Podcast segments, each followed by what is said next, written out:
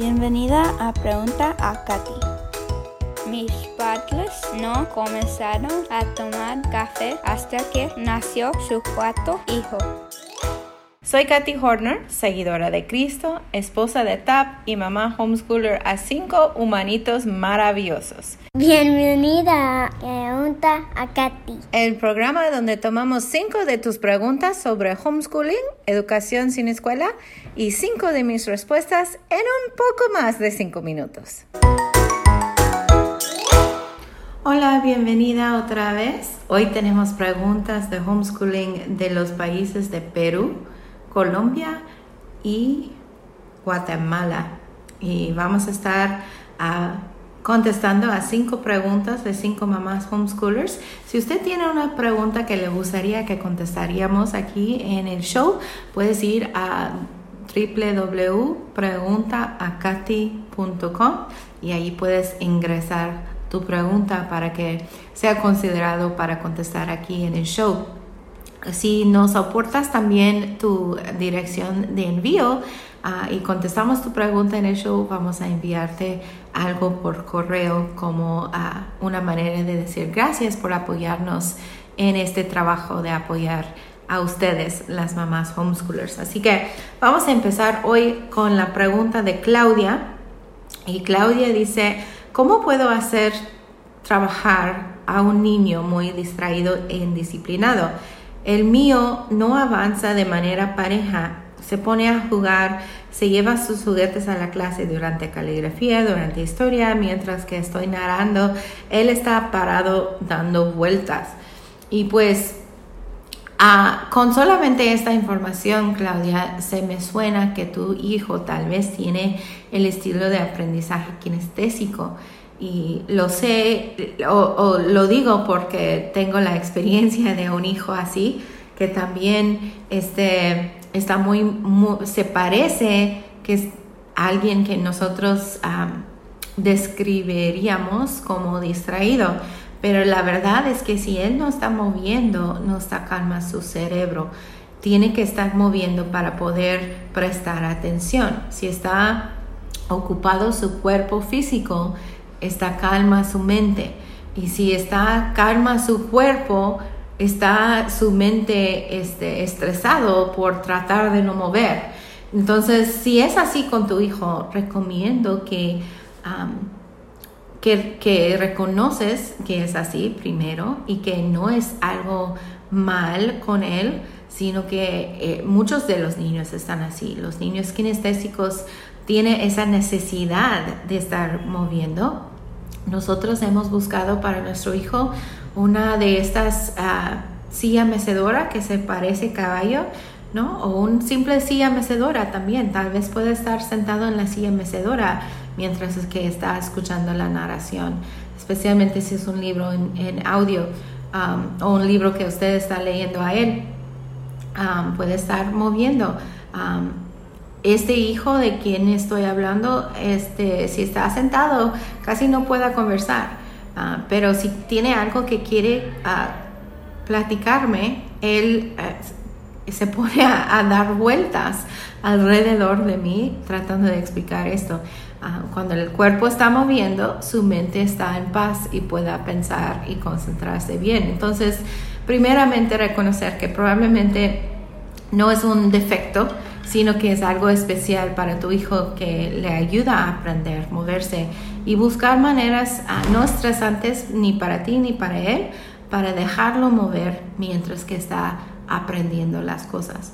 Ah, en cuanto a traer juguetes a la clase, pues esto es, es solamente poner la regla de que cuando es tiempo de clase no se permite juegos ah, y juguetes y estar firme en eso, de que si los trae, los tiene que devolver porque es hora de estudiar. Pero aún en eso recuerda de que si está disfrutando, si son juegos o juguetes que pueden aumentar el aprendizaje, pues en ese entonces quieres incluirlos para que lo disfruta más ustedes. Ok, la segunda pregunta que tenemos hoy es de Ana y Ana dice, ¿Cómo puedo preparar un espacio para el aprendizaje? Y pues Ana está hablando de, de una niña de sus hijos están ya en secundaria o prepa, un espacio de aprendizaje para ellos. pues cuando estamos hablando de, un lugar para aprender, acabo de hacer una clase de, en cuanto a eso para el Club Lemon House, la membresía que tenemos para mamás homeschoolers, en cuanto a, eh, cómo disfrutar más el aprendizaje y hablamos de dónde estamos aprendiendo.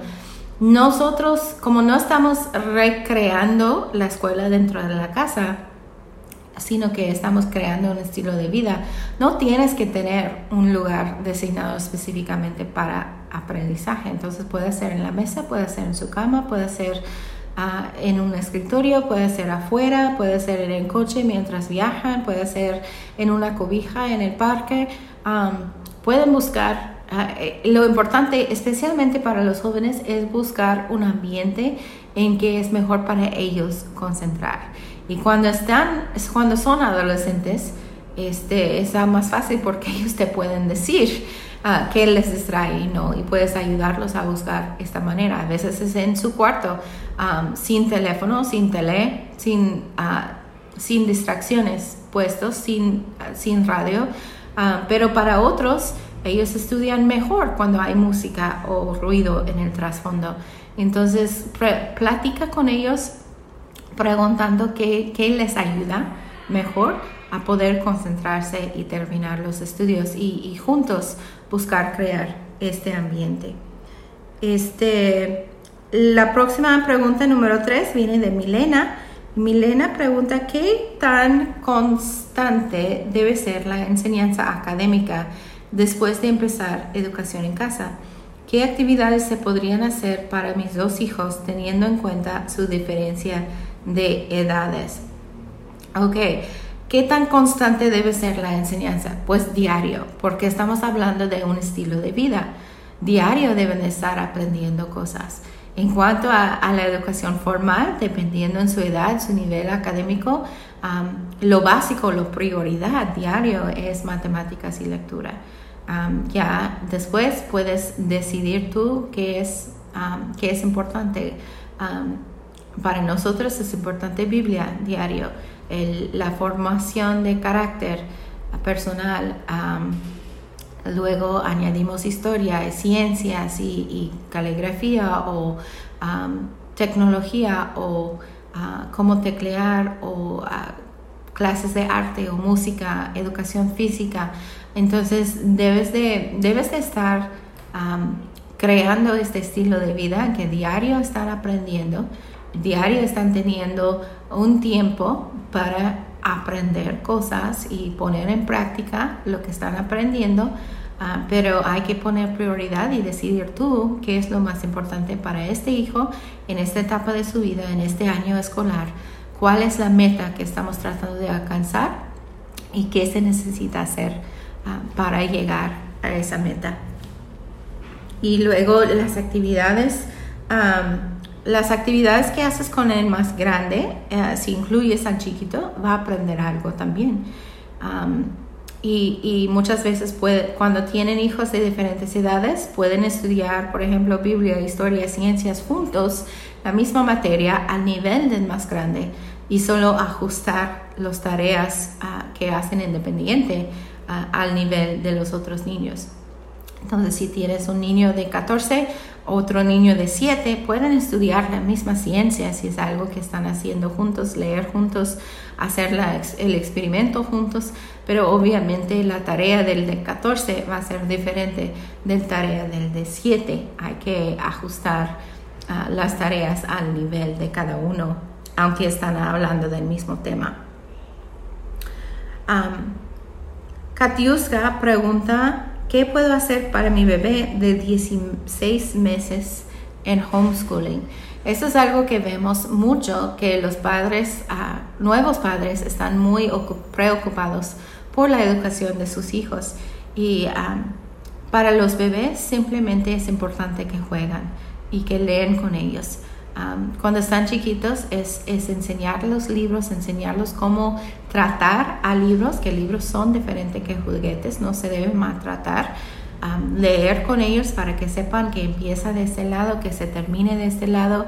Um, eh, hablar de las de los fotos y dibujos dentro de los libros, jugar con ellos, eh, pero no presionarlos. Nunca queremos presionar. Un, un niño de 16 meses, 24 meses, 3 años, 4 años, todavía es bebé, todavía está aprendiendo por, por usar los diferentes uh, cinco sentidos está saboreando para aprender, está escuchando para aprender, está viendo, está tocando cosas para aprender.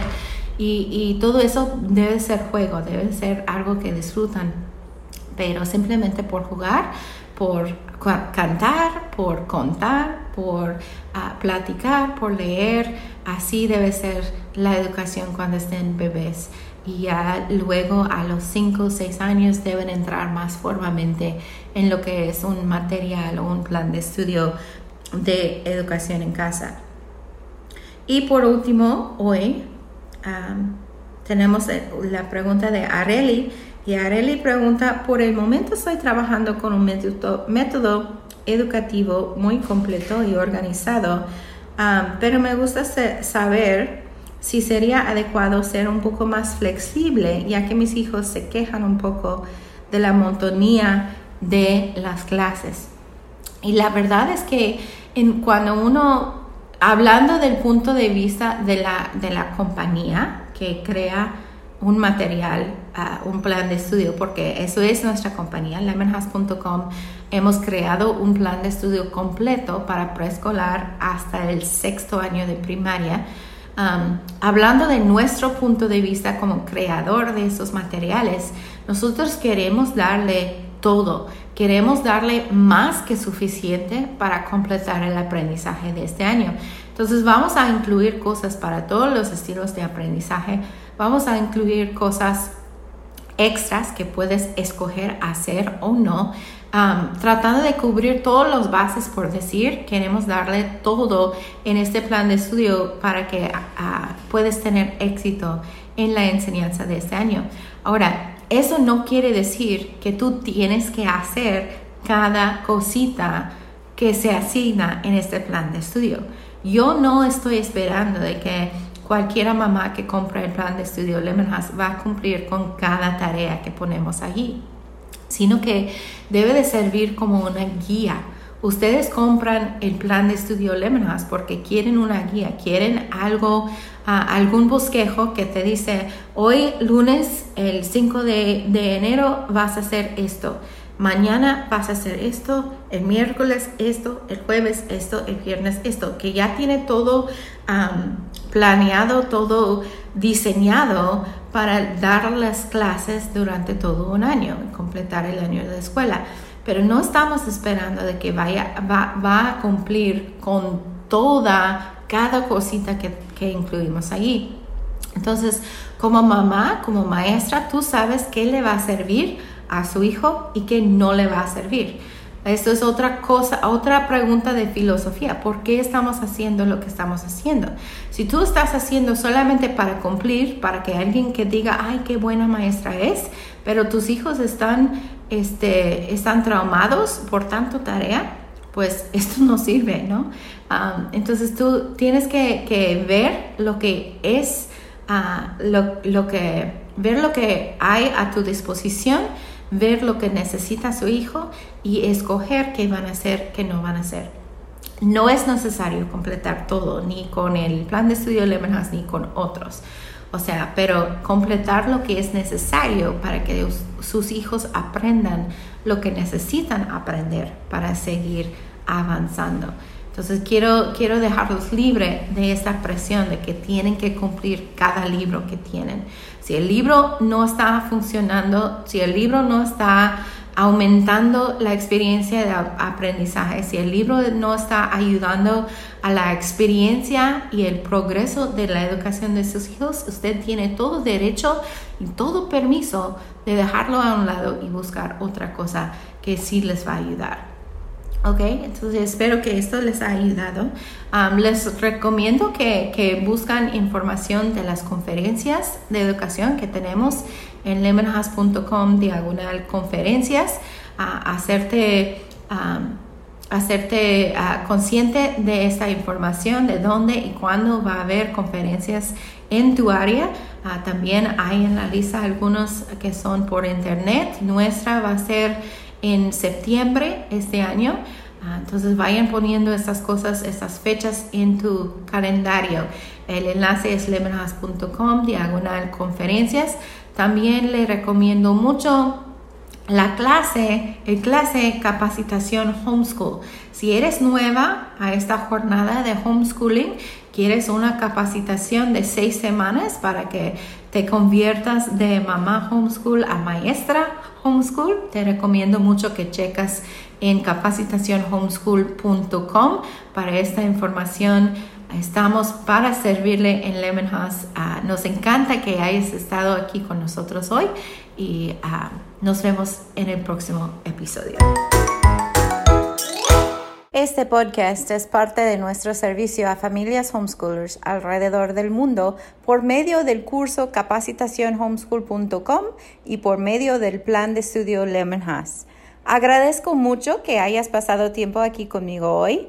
Muchas gracias. Y si esto te ha animado o te ha ayudado en alguna manera, ¿Puedo pedirte el favor de suscribirte o dejarme un review o dejarme saber por dejar un comentario en preguntaacati.com? Me encanta leer todos tus mensajes y antes de despedirnos hoy, déjame recordarte que hoy, ahora mismo, Dios les ama a tus hijos y Dios te ama a ti, exactamente como estás, con todas tus fallas, tus temores, tus secretos, tus dones y tus sueños no realizados. No es posible que Él podría amarte más de lo que te ama en este instante. Pero a la vez, amiga, Él desea mucho más para ti. Mi oración es que su gracia y paz te serán multiplicadas en tu vida, en tu hogar y con tus hijos por medio del conocimiento de y relación personal con nuestro Señor Jesucristo. Te mando un abrazo virtual y nos vemos en el próximo episodio.